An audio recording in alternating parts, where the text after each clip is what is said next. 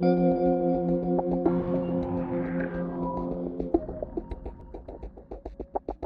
buenas. Bueno, este podcast, este episodio va a ser un poco más eh, como un experimento, como el primero que lo saqué, no está más en el aire, que eran opiniones encadenadas intentando buscar una línea que conecte a todo, aunque bueno, quizás de afuera no se entiende, pero por lo menos para mí. Y quería empezar por, por algo que me quedó pendiente de el último podcast que, que subí al, al que subí, eh, que es el de ocio o negocio, y que yo hablaba de, de, la, de la renta básica universal, que me parece que daba para, para hablar muchísimo más. Bueno, en mi caso es un tema en concreto que quería comentar, que es el hecho de que desde un punto de vista histórico, en, eh, en Occidente, en el norte de, del mundo, de, Europa y Estados Unidos, y en cierto punto también de ciertos países de América Latina, como Argentina, como, como Brasil, donde se empezó a desarrollar eh, eh, estados del bienestar, principalmente en Europa, ¿no? En el cual se creó un contrato eh, en, triangular entre el Estado, la población y el gran capital, la economía. ¿Qué significaba esto? Que el Estado grababa con impuestos altos a la economía, llegando hasta el punto en Estados Unidos, creo que llegó a ser más del 90% a las grandes fortunas. Esto terminó cuando vino la primacía del, del, neoliberalismo a partir de los años 70 y 80, ¿no? Pero, pero en la época clásica de, de la socialdemócrata de post Segunda Guerra Mundial, los impuestos a las grandes fortunas era, y, al, capital era, era, enorme y eso servía para financiar eh, una demanda de salud, de educación, de consumo, de ayuda, de jubilaciones, de, de bueno, un gasto público muy fuerte que incluso no hacía falta que el gobierno que lo impusiera sea, sea de, izquierdas, o sea, era más el, espíritu de los tiempos, ¿no? de la Segunda Guerra Mundial,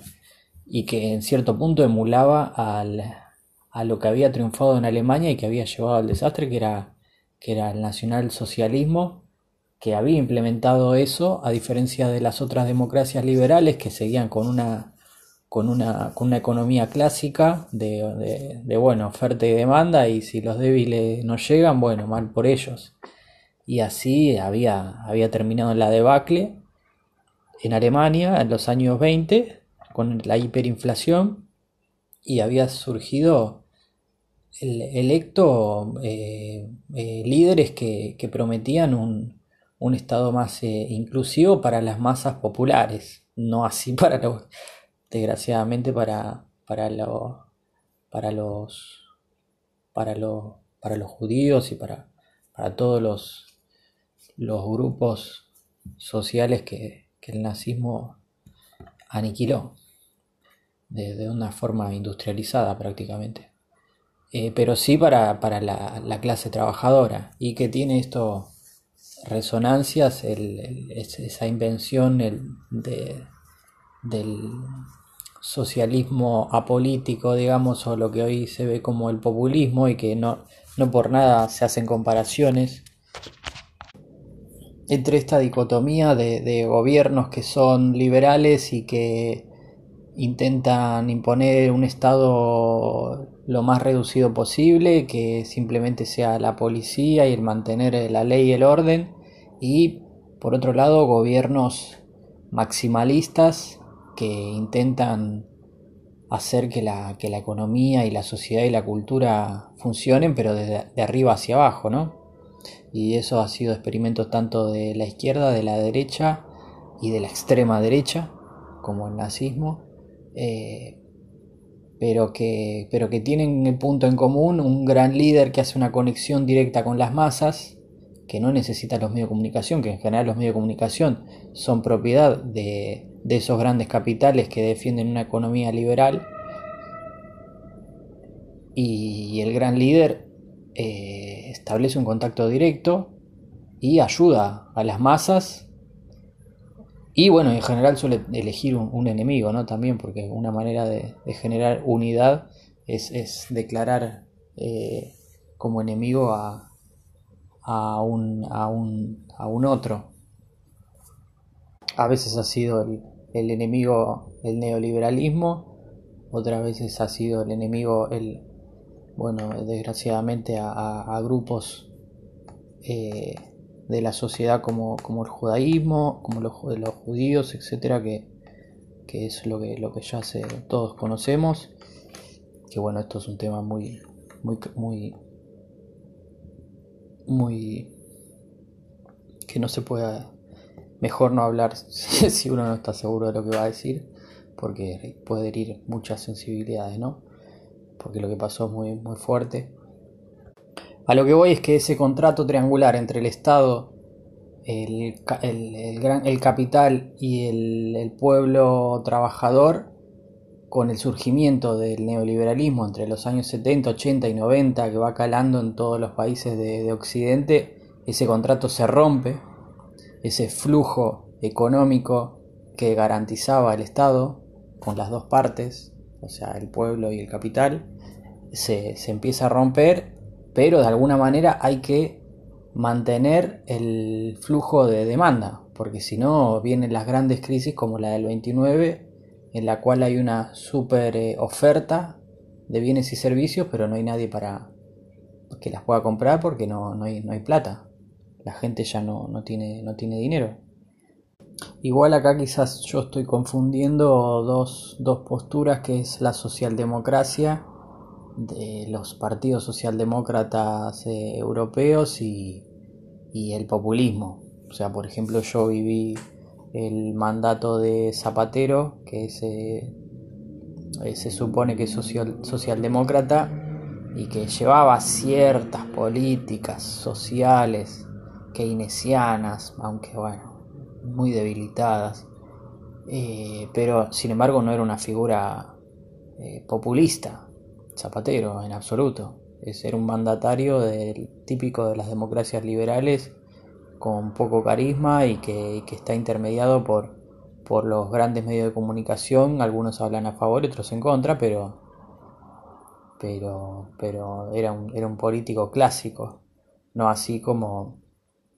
como Lula o como Cristina Kirchner o como Chávez o como Trump o incluso Berlusconi, que es un, es un caso paradigmático para mí porque era el mismo dueño de los medios de comunicación. O sea, no sé si llamarlo populismo, porque él era, él era los medios de comunicación. Igual mi definición sobre populismo es el fruto de, de, haber mirado estas últimas décadas y haber leído artículos, pero no, no se basa en un estudio riguroso eh, conceptual de, por ejemplo, el que habla es... Eh, el, intelectual Ernesto Laclau, que es uno de los que, los que se especializa en, en, lo, en, la definición de lo que es el populismo en el siglo XXI, no, yo no lo he leído, sino es mi opinión personal. De, de que sintetizo para, para pasar a la siguiente, para avanzar. Eh, estaba la democracia liberal, vienen las grandes crisis que excluyen a grandes parte de las poblaciones de los países centrales, esas poblaciones marginadas por, eh, por un sistema que ya no funcionaba desde un punto de vista económico-social, termina haciendo que surjan figuras eh, fascistas como, como, como Mussolini o Hitler, eso lleva a una desestabilización geopolítica eh, eh, enorme que termina deviniendo en la Segunda Guerra Mundial con 60 millones de, muertos en, Europa, por lo cual no era, no era sostenible unos modos de, gobierno y de organización de la sociedad y de la economía de esa manera. Ni la, ni la ni la, ni la política liberal clásica de, la libre concurrencia entre de oferta y demanda y de bueno, los ricos serán ricos y los pobres serán pobres y habrá cierto, cierto derrame de, de riqueza desde arriba hacia abajo y bueno, y así iremos. Eso, eso muestra que, no funciona. Viene el, el, fascismo keynesiano, que tampoco funciona por el, desde el punto de vista de, la, de la violencia que implica a nivel continental. Y después sí toma de ahí las, las socialdemocracias keynesianas que duran desde el final de la Segunda Guerra Mundial hasta finales de los, hasta los años 70. Un hito de los años 70 que modifica eso, se supone, es el, eh, el fin del petróleo barato eh, en el 73, de que creo que fue Arabia Saudita y los países de la OPEP que dicen que le suben el precio de un día para el otro, había estado el petróleo regalado hasta esos años, por eso los, los coches en los años 50 y 60 en Estados Unidos eran enormes, pesaban como 2 o 3 toneladas, tenían unos, unos motores inmensos y gastaban un montón de nafta que, como era prácticamente gratis, eh, no, no pasaba nada, estaba todo bien. Después del 73 los precios del petróleo se modifican de una manera fuerte y se empiezan a comercializar coches más pequeños que consumen menos, menos nafta y vienen las crisis después de, 20 años, digamos, de la época dorada del, del nuevo consumismo del sueño americano y europeo. Y entonces a partir de los 70 empieza a entrar en decadencia, en decadencia la economía y, la, y también la cultura.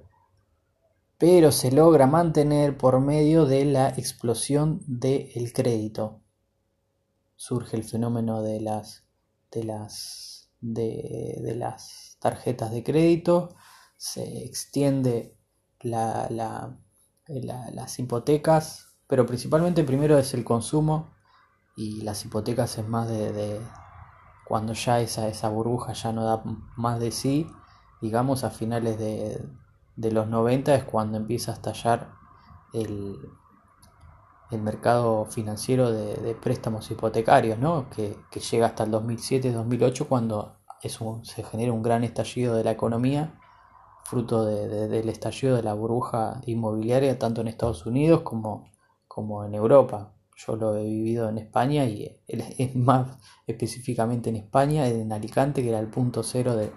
la burbuja inmobiliaria española y, realmente toda la economía parecía girar alrededor de esa especulación de que justamente como se daban un montón de créditos hipotecarios, la, la, gente, o sea, se compraban cada vez más casas porque le daban préstamos a, todo el mundo. Yo tenía una compañera que, hasta hacía poco, ya en Starbucks, que hasta hacía poco eh, había estado desempleada, que era de la República Dominicana, que no tenía, eh, digamos, un, un sustento económico sustentable, no tenía una formación, era una madre soltera y él tenía, era tan joven como yo, tendría 25 años y sin embargo le habían dado un crédito hacía un año de 200 mil o 150 mil euros. O sea, le daban créditos hipotecarios a todo el mundo, más allá de que ese banco supiera o no, digo que, que sabía de que iban a, no poder pagar, pero el negocio era generar esos créditos y la especulación de derivados que, generaba luego eh, todo, todo esa burbuja inmobiliaria y financiera, que terminó por estallar entre los años 2007, 2008, 2009, 2010. Todo eso se, destruyó y se salvaron a los grandes bancos eh, con estos salvatajes que fueron de miles de millones de, dólares para, para saldar esas, esas deudas que ya la gente no podía pagar y que se quedó mucha gente en la calle. También eso yo fui testigo allá en Barcelona de que, de que uno salía los domingos, o sea, días tranquilos, que,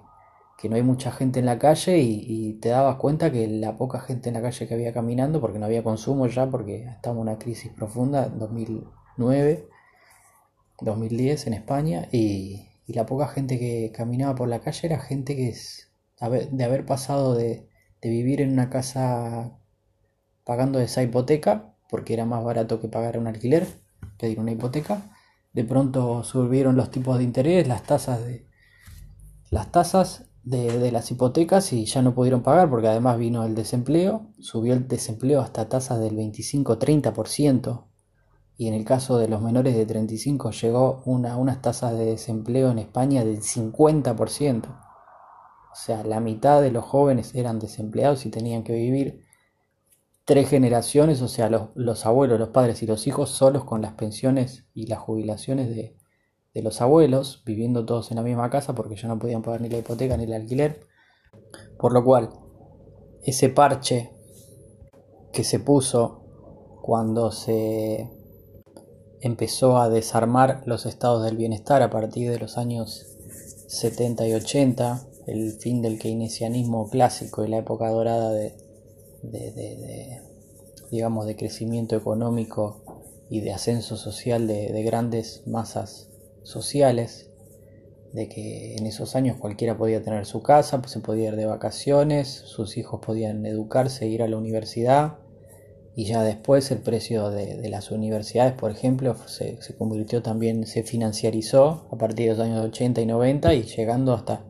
hasta los precios hoy en Estados Unidos o en Inglaterra que son prácticamente impagables, vale lo mismo que una casa, estudiar toda una carrera de licenciatura y que justamente se tienen que que, hipotecar esos jóvenes, eh, entrar en créditos eh, enormes para poder estudiar una carrera eh, universitaria. O sea, todo se, mercantilizó y se financiarizó. Y se abrieron la, la, canilla de crédito para todos. Todos quedaron endeudados, como había pasado a nivel macro con los grandes, digo, con, con todos los países su desarrollo eh, empobrecido, fruto de esas economías neoliberales de flexibilización de la economía, de liberalización, en cual se privatizaron eh, las industrias nacionales en Argentina, de, los correos, se, privatizaron las, los trenes, se privatizaron las petroleras, se privatizaron los fondos de jubilación, se privatizaron los grandes bancos, etcétera, etcétera, etcétera y eso también llevó fruto también de grandes casos de corrupción y, lavado de dinero y bueno, ya ahí tanto no, no, sé, pero, pero en Argentina los 80 y los 90, aunque en verdad desde la, desde la fundación, desde el primer empréstito de, 1810, que la deuda, la deuda externa se incrementó eh, astronómicamente. De la misma manera que los países empobrecidos se endeudaron de una forma astronómica, las personas del primer mundo también se endeudaron de una manera astronómica. Ya no estaba el keynesianismo y se usó ese parche del crédito para que generar esa burbuja de supuesto consumo y crecimiento del, sistema económico eh, desde, que, desde que está el neoliberalismo triunfante en los años 80, 90, 2000 bueno, eso en el 2008 se cae, se empieza a caer. Ya las grandes burbujas financieras ya no es posible mantenerlas porque bueno, toda burbuja económica, todo, todo sistema Ponzi de, de, estafa piramidal, porque después de todo el sistema financiero era una gran estafa piramidal, termina llegando a su fin, no es sustentable todo ese, ese castillo de, naipes eh, se cae y los grandes estados, en vez de salvar a las poblaciones que quedaron en la miseria, sin casa y, desempleados y eh, totalmente con vidas precarizadas, no son salvadas, obviamente, porque en nuestro, en nuestro sistema cultural liberal cada uno se tiene que ganar su vida con su esfuerzo, más allá de que después vengan los grandes poderes eh, eh, privados y públicos, o sea, el Estado y, el gran capital, y te, estafe con estas hipotecas que, todos sabían que los que estaban enterados que, no, eran sustentables. Por lo cual el parche al, del crédito que se había creado fruto del, desmantelamiento de los estados de bienestar también queda eh, inutilizado, por lo cual entramos en una crisis desde mi punto de vista, que es la etapa en la cual nos encontramos desde finales de, o sea, del 2008, 2009, 2010 hasta este momento del 2020, que es una, una, economía de transición en el cual se hacen diferentes experimentos como la de Donald Trump, pero que todavía no se termina, parece está todo por verse. Por otro lado está el, eh, China como país emergente, como gran potencia emergente, que parece ser el ejemplo de un, de un sistema alternativo que retoma la idea de un Estado fuerte que sea el garante de una cierta armonía en la economía eh, y, que garantice el ascenso social y el crecimiento tanto del país como de la, de la mayoría de la población. Y que le plante un límite a los grandes capitales que al ser los más poderosos y tienen que lavarnos a todos la cabeza con la televisión y vendernos a todos eh, vendernos a todos humo a precios astronómicos y nosotros se la compramos y bueno claro se lo vamos a hacer pero porque el poder que tienen de, de, manipulación y de de la estructura y de, todo es, es, es abismal con respecto al ciudadano común que está aislado, cuando el capital está tan unidos y organizados. Por lo cual, la renta básica sería el parche del parche. O sea, el keynesianismo no, no se sostuvo. Y no digo que el, que el neoliberalismo lo destruyó, porque también, por lo que entiendo, las tasas de beneficio y las tasas de crecimiento ya empezaban a ser de, decrecientes al final del keynesianismo clásico de los de principios de los años 70 y, si apareció el neoliberalismo es porque ya, ya el keynesianismo como modelo económico eh, se había desgastado y la propuesta que había era, era esa mirada neoliberal neoclásica que en los años 50 no, la, no, no, le, no tenía absolutamente ningún apoyo pero que en los años 70 y 80 sí, sí, sí tuvo voz. Que bueno, es lo que comentaba en un video en el video anterior de, Ocio y Negocio, de que hasta el año 71, el, digamos, la moneda se apoyaba sobre, sobre el oro, ¿no? El dólar se apoyaba sobre el oro. Entonces, cada dólar equivalía a una cierta cantidad de, de,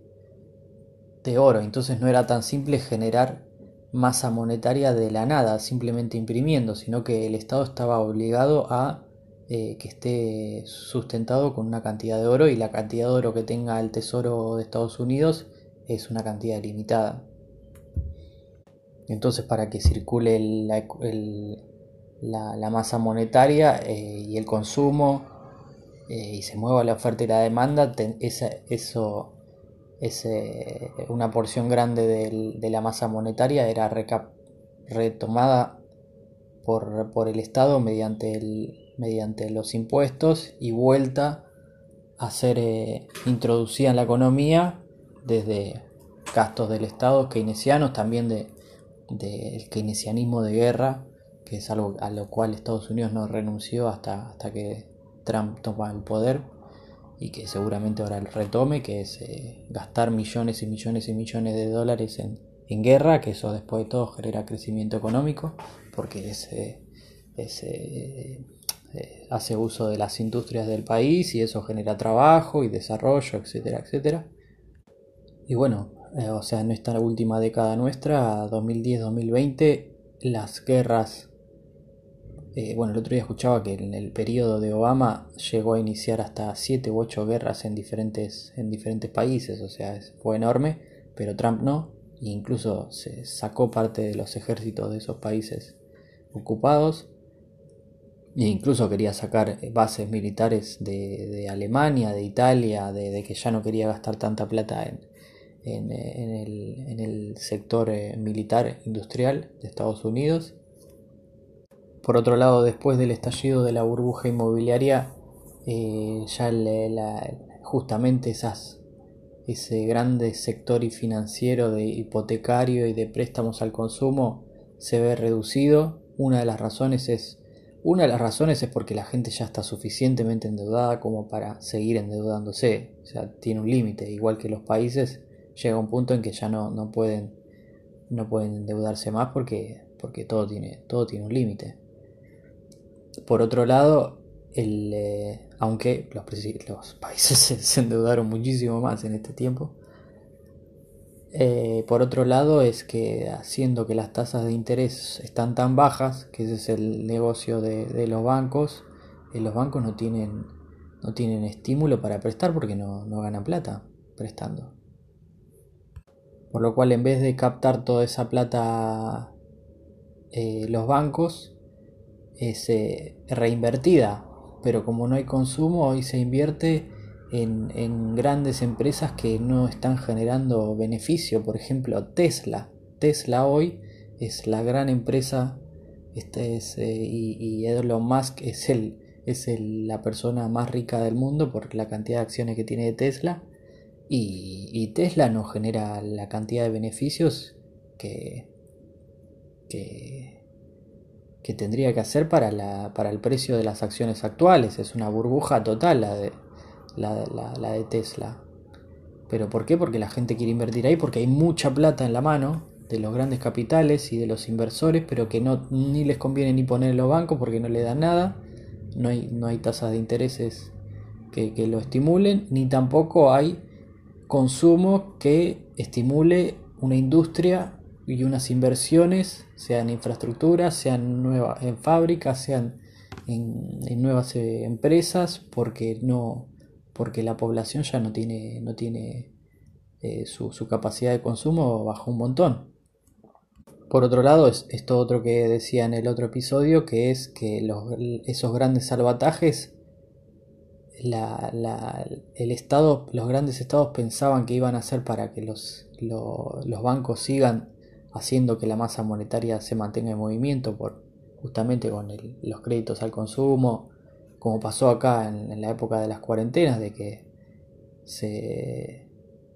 en vez, para que los, los, negocios no se cayeran, el, Estado le dio, financió a los bancos para que los bancos financien a, las empresas con problemas eh, eh, de solvencia, fruto de las cuarentenas, de que no estaban teniendo ingresos y necesitaban pedir créditos para, para mantenerse a flote. Y obviamente esos bancos no dieron nada. ¿Cómo le vas a dar un crédito eh, a, una, a, una, empresa que sabes que se está fundiendo? Porque está en la cuarentena que ni siquiera sabemos cuánto va a durar. Obviamente los bancos no le dio esa plata a, los, a las empresas, ni a la gente, ni a nadie. Bueno, estoy exagerando porque aparte yo no tengo los números reales, pero sí me consta este dato. Por lo cual, eh, lo que se está planteando como solución a todo esto es que directamente el Tesoro Nacional de los países ingrese mediante criptomonedas o monedas digitales, que ni siquiera se haga falta imprimirlas, simplemente es un numerito en tu cuenta, que se, se bancarizó a gran parte de la población en los países en desarrollo como, como Argentina, bueno, en desarrollo por llamarlo de alguna manera, eh, para, hacer estas ayudas del IFE, estos ingresos básicos, que la gente tenga un ingreso mínimo para que no, para que no rompa las cuarentenas, siendo que son personas que no tienen un sueldo garantizado, ya que pertenecen o eran desempleados o gente que pertenecía a la economía informal y se les dio estas ayudas que bueno duraron bien poco y que no tuvieron no, no, fueron ni sustentables eh, en el modelo actual impositivo es muy difícil financiar eh, políticas como la, renta básica universal y que para eso haría falta esto que se dice del supuestamente el gran reseteo del foro de Davos que se dice que iba eh, a partir de ahí se iba a generar esta renta básica ¿no? de este nuevo reseteo en el cual eh, ya se ve que el keynesianismo ya no, no vuelve por lo menos no en occidente y o sea la preponderancia del Estado en, en la economía como, como agente regulador de la oferta y la demanda para que se mantenga el crecimiento y el, empleo. Y por otro lado, ese, ese parche al final de, la caída o, o debilitamiento del keynesianismo, que es el crédito al consumo y las hipotecas y las burbujas inmobiliarias, de, que esa es otra manera en que se enriquecieron las clases medias, de que tenían una casa y como, como había un crédito desbocado, esas casas cada vez valían más porque había un montón de demanda de que todo el mundo compraba casa, pero no para habitarla, sino como, como, como especulación. En España llegaron a subir hasta un 20% cada año las casas. Así que, en síntesis, ya el Estado no puede ser un agente regulador de la economía y de la, y de la concurrencia de la oferta y la demanda porque no puede percibir los impuestos necesarios al, capital para financiar esas políticas sociales de, inversión en, eh, en, la distribución de, para, del beneficio para, para la mayoría de la sociedad. Por otro lado, el, al parecer, el sistema financiero de créditos para todos y al consumo, hipotecas y, enriquecimiento mediante burbujas financieras, eh, como por ejemplo es, esta, esto que pasó con Reddit y GameStop, y, o sea, de que, o de Bitcoin, yo creo, o sea, de que todavía hay gente con ilusión de, enriquecerse con, mediante, mediante las las burbujas económicas financieras eh, está, digamos, también para mí en sus últimas, en sus últimas horas, porque justamente lo que se intentó después de ese supuesto golpe desde abajo a los grandes capitales con, con estos cortos, eh, bueno, no sé cómo se dice, no me acuerdo, eh, es regular y no dejar que, que, las, que la gente de a pie se meta con esas con esas aplicaciones a hacer cualquier cosa en, el sistema financiero y las acciones y la especulación, por lo cual no, es para todos eso. Así que estamos al final de, un sistema económico, que es el sistema neoliberal. Esa es mi opinión. Y estamos a la espera de, bueno, ¿qué va a pasar? Si uno busca en YouTube todos los economistas de la nueva derecha liberal, que a mí me gusta verlos, no, no es que digo que, que no, todo lo que todo el tiempo lo que dicen es que va a surgir, va a resurgir un supuesto comunismo financiado por Soros y por, y por Bill Gates y por China, que nos va, a implantar la renta básica y la economía verde y, y etcétera. Yo no lo veo tan claro, pero sí lo que veo claro, tanto ellos como yo, es que, es que estamos al final de, de, un, de un modo de, de organización económico que ya no da más de sí y a la espera de a ver qué, va a venir, si el caos o un nuevo orden eh, económico mundial y bueno, acá estamos. Eh, otro tema ahora se me vino a la mente que es con respecto a lo que nombraba de la, del surgimiento de China como nueva potencia y que es resultado de la sustitución del, de, la producción industrial de, los países centrales, Estados Unidos y Europa, eh, que esas industrias se mudan a China a partir de los años 70-80, llegando a su cenit en, este, en estos últimos años, porque era una, eh, se pagaba muchísimo menos a los, a los, a los trabajadores, por lo cual eh, entre otras cosas, y el sistema impositivo también muchísimo más bajo, y esos capitales entonces no tenían que, que, redistribuir eh, parte de sus ingresos con el resto de la sociedad porque se habían ido a China, ya no, eran parte de, la economía estadounidense o, europea, y esos productos sí los siguen vendiendo en Europa a precios mucho más baratos. Eh, por eso es el surgimiento en los últimos 30 años del modelo Walmart, que era todo importado made in China y que eran productos mucho más baratos. Ante el empobrecimiento de las clases medias y medias bajas y bajas de, Estados Unidos, otra, otro modo de, digamos, de mantener la, demanda fue bajar los precios eh, de, la, de, los productos que se, que se vendían, ¿no? que la gente consumía vendiendo productos importados de, China. Eso también está llegando a su fin. O sea, hoy los productos chinos eh, ya, están, ya están empezando a, a subir de precio y de calidad y el modelo de Walmart está siendo sustituido por el de, el de Amazon o Alipay, no, Alibaba, eh,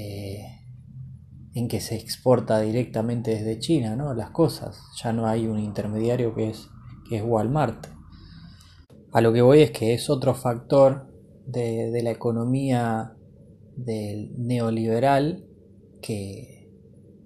que ha llegado a su fin, que es, eh, que es que las fábricas la producción se fue a China y que ahora, por ejemplo, fruto de las cuarentenas, lo que vieron los países es que no podían depender de, de una producción industrial centralizada en China, porque si hay que cerrar las fronteras, ¿qué, hacen? Por otro lado, eh, Trump, por ejemplo, y creo que Obama también en los últimos años, eh, intentó que, las, que ciertas industrias vuelvan a Estados Unidos, como Apple, que volvió a producir en Estados Unidos, y otras marcas, porque ya digamos las clases trabajadoras para tener el apoyo de esas clases trabajadoras eh, digamos quien, quien, se, quien se postula presidente tiene que ofrecer este tipo de prometer este tipo de, medidas. Pero bueno sepan disculpar si, si el modo de presentar este episodio fue bastante caótico para describir estas cuatro etapas del, orden económico mundial que se fue dando, primero el, el, liberal clásico, hasta, hasta el surgimiento de, del fascismo, consecuencia de las, de, la, de las grandes crisis en que decantaron eh, las economías eh, liberales, dando como resultado estados que intervenían mucho más para que se mantenga el equilibrio entre, entre las, las empresas y, y, el empleo y el, el ingreso de, de, la, de, las clases trabajadoras, fracasando en lo, digamos, en lo político y en las guerras, porque pierden los eh, Hitler es vencido, eh, pero que en este modo keynesiano perdura en la, en el, los, en el, digamos, en la etapa de, en que los estados de bienestar se, se establecen, que es entre final de la Segunda Guerra Mundial, o sea, finales de los 40, principios de los 50 principalmente, y finales de los 70, que es cuando surge este, ese nuevo consumismo eh, típico americano de, la gente que se va a vivir a los suburbios y todos tienen coches y a todo le va bien y este, todo de Mad Men y, todas estas cosas. Que esa sería la segunda etapa o la, segunda etapa, la segunda parte de esa segunda etapa en la cual el Estado empieza a intervenir, eh, generando eh, una intervención fuerte y al mismo tiempo impuestos. Eh, después viene el neoliberalismo, fruto de la decadencia de los estados del bienestar y también el derribo desde fuera por parte de las políticas neoliberales que flexibilizan y privatizan lo público eh, y que empieza esta etapa neoliberal desde principios de los 70 y se va implantando en los diferentes países en diferentes momentos. Algunos se mantuvieron eh,